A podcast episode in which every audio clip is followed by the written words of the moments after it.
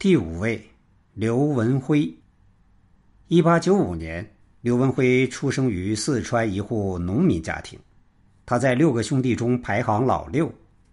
虽然出身农户，但是刘文辉为人呢非常精明强干，甚至可以说是神通广大，因此被人送外号“多宝道人”。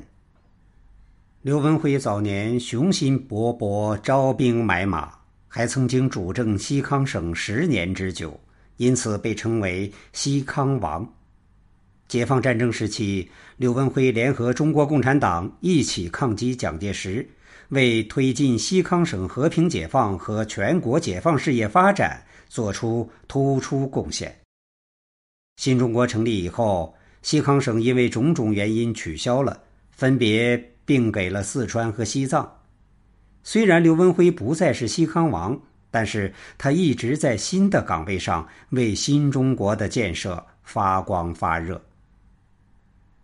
他曾前后担任过西南军委副主席。四川省政协副主席和全国人大代表等多种职务，在一九五五年荣获一级解放勋章。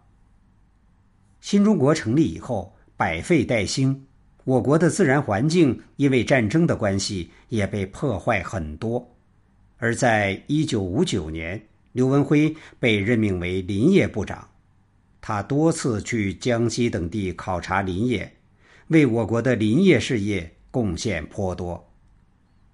这样为国家发光发热的同志，党中央自然非常重视。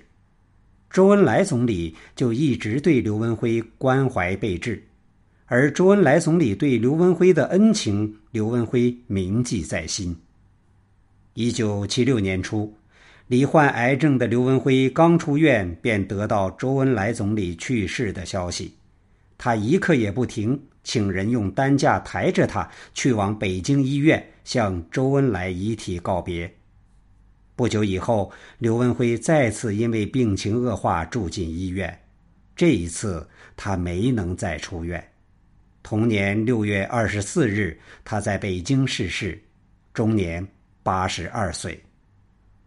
从早年的雄心勃勃、刀光剑影，到晚年的回归平淡。刘文辉的一生像是平滑的抛物线，最终尘归尘，土归土。这五位发动起义的国民党省主席，都曾在我们共产党对立的政党身居要职，但是他们并没有一意孤行，而是在正确的时间做出了正确的选择。虽然曾经走过弯路。但是他们最终走在了正确的道路上。团结一切可以团结的力量，这也是我们中国共产党能够最终取得抗日战争和解放战争胜利的原因。